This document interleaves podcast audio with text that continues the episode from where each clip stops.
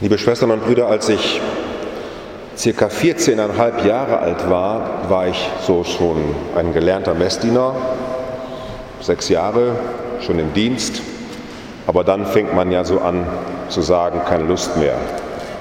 Man ist ja schon ein großer Junge und warum soll man sich ja noch in Frauengewänder irgendwie kleiden? Nee, mache ich nicht. Und dann hatten wir einen Kaplan bei uns zu Hause, der irgendwie versucht hat, ein bisschen so mit uns noch im Gespräch zu bleiben. Und es war für mich irgendwie ein wichtiger Moment, als er dann so mal irgendwie fallen ließ, warum haben wir eigentlich bei uns mitten in der Stadt, Kleinstadt, mitten in der Stadt einen Tisch stehen mit einem großen Haus drumherum? Einen Tisch stehen mit einem großen Haus drum. Ach ja, meinte er den Altar. Na klar, also warum haben wir einen Tisch da bei uns in der Stadt stehen mit einem großen Haus drumherum? Und nicht nur wir hier, sondern der steht auch in der Nachbarstadt. Und ihr habt schon gesehen, in Köln, den großen Dom, auch ein großes Haus um einen Tisch.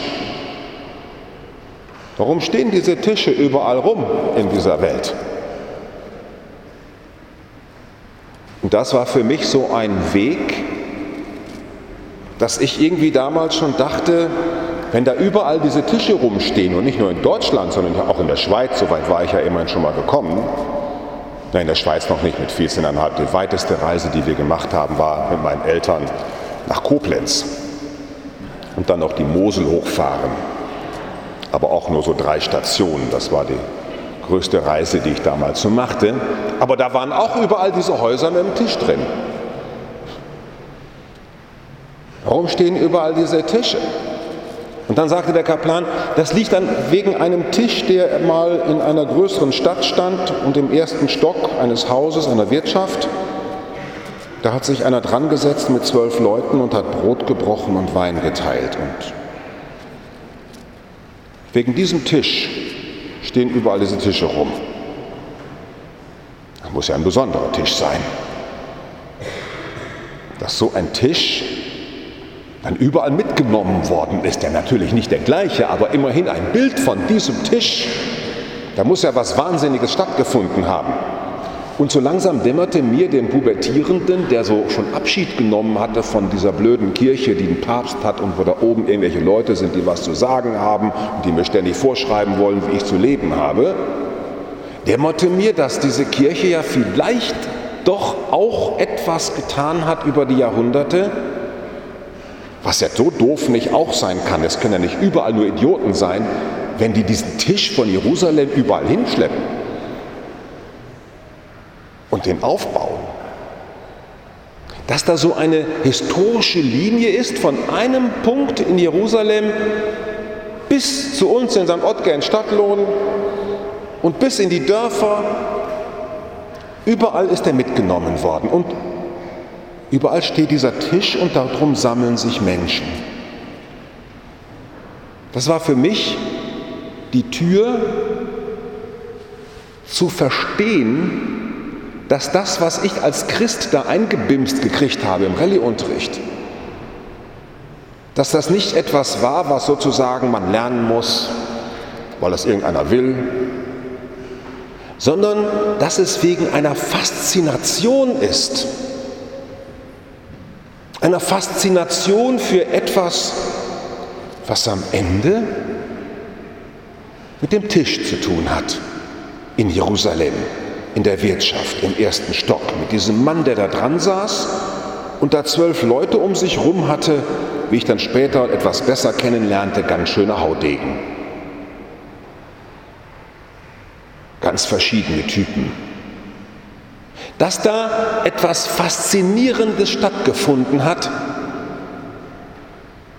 das dann vielleicht auch Geheimnis genannt werden kann. Ein Mysterium, dass in dieser Welt jemand etwas an diesem Tisch getan hat, was diese zwölf, die nicht miteinander verwandt waren, die keine philosophischen Hochleistungssportler waren, schon gar nicht Superheilige, sogar ein Verräter da drumherum, da, da dabei, dass an diesem Tisch etwas stattgefunden hat, etwas Faszinierendes, was nicht, jetzt begann dann in meinem pubertierenden Hirn sozusagen eine neue Ebene zu rotieren, das nicht aus dieser Welt kommt, dass da etwas stattgefunden hat, was anders rechnet als mein Mathelehrer, dass da eine andere Logik drin ist als im Physikunterricht und in der Chemie dass da noch etwas ganz anderes und ganz Neues stattgefunden hat, was Menschen veranlasst hat, Vater und Mutter zu verlassen, was Menschen veranlasst hat, ihren Beruf aufzugeben, um sich an diesen Jesus zu hängen. Und dann habe ich auch verstanden, dass diese zwölf ja bedeutet, drei die Zahl Gottes, das drei, gleichständige Dreieck, vier die Zahl der Welt, die vier Himmelsrichtungen, drei mal vier ist zwölf dass diese zwölf, die da sitzen, mit diesem Jesus in der Mitte dort etwas Faszinierendes erleben, was für die ganze Welt bestimmt ist und was die ganze Welt erneuern soll. Etwas Universales an diesem historischen Punkt. Dass nämlich das Leben nicht heißt zu nehmen, sondern zu geben dass Gott sich einstiftet in diesem Jesus von Nazareth, der Sohn Gottes, zeigt dort, was Leben eigentlich heißt, sich zur Verfügung stellen. Und wir haben jetzt da diese Tür, erkennen wir jetzt über dem Kreuzweg von Ludwig Becker als die Einzugstür von Jerusalem. Da oben, Jesus wird verurteilt, er nimmt sein Kreuz auf sich und da folgt alles das, was nach dem Abendmahl geschehen ist dass er, der unter die Räder der Welt kommt, sich nicht in die Logik der Welt von Hass und sich die anderen kaputt machen, die mich kaputt machen, macht kaputt, was euch kaputt macht, dass er sich vom Abendmahlsaal aus nicht in diese Logik hineinbringt, sondern er bringt sich stationsweise um Station bis hin zum Kreuz, bleibt er dabei. Sich zu geben, sich zu öffnen, den Menschen im Blick zu halten und an Gott hängen zu bleiben. Diese Logik Gottes,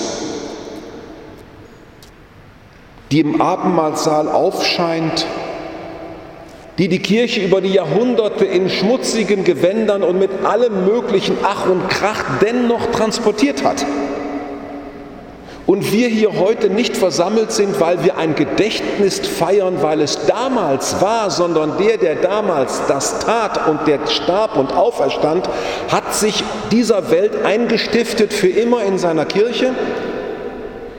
Und heute werden wir hier an diesem Tisch das Brot essen, das damals in Jerusalem die Jünger gegessen haben. Genau das Gleiche. Wir werden sein Blut in unserer Mitte haben das er am Kreuz vergossen hat. Und nicht nur das. Wir tun dies, weil wir essen von diesem Brot und wissen, er wird wiederkommen und er wird uns mit hineinnehmen in seinen Sieg. Das ist nicht nur der Tisch von damals, das ist der Tisch, der uns heute einlädt und er stellt uns vor Augen, was am Ende sein wird, dass Gott alle Völker dieser Welt aufbrechen wird zu sich hin und alle werden erkennen, wir sind die Familie Gottes. Und unser Auftrag ist es, durch die Welt zu gehen und im Brotbrechen, im Teilen, im Sehen der Welt in dieser Hoffnung festzubleiben und nicht zu sagen, oh, das sind ja 5000, da kann ja mal gar nichts machen, das sind ja viele YouTube-Einträge und was weiß ich, man kann sowieso nichts machen. Da ziehen wir uns lieber zurück und dann macht jeder so seins. Nein.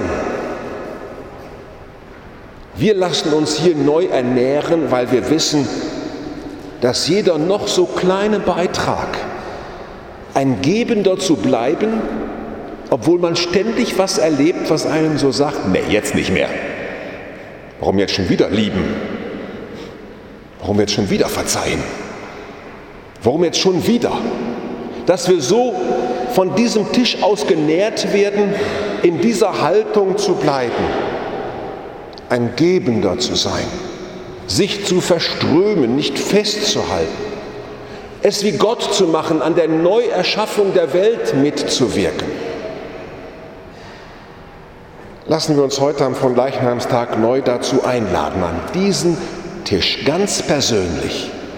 Jesus selber ist unser Gastgeber, auch heute. Hier ist Jerusalem live, Gründonnerstagabend. Und du gehst als seine Schwester an seinen Tisch und nimmst sein Fleisch in dein Fleisch hinein. Seine Liebe in deine Liebe.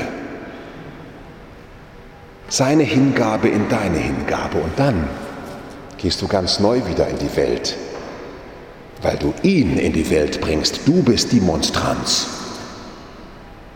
die einzige, die die Welt erkennen kann.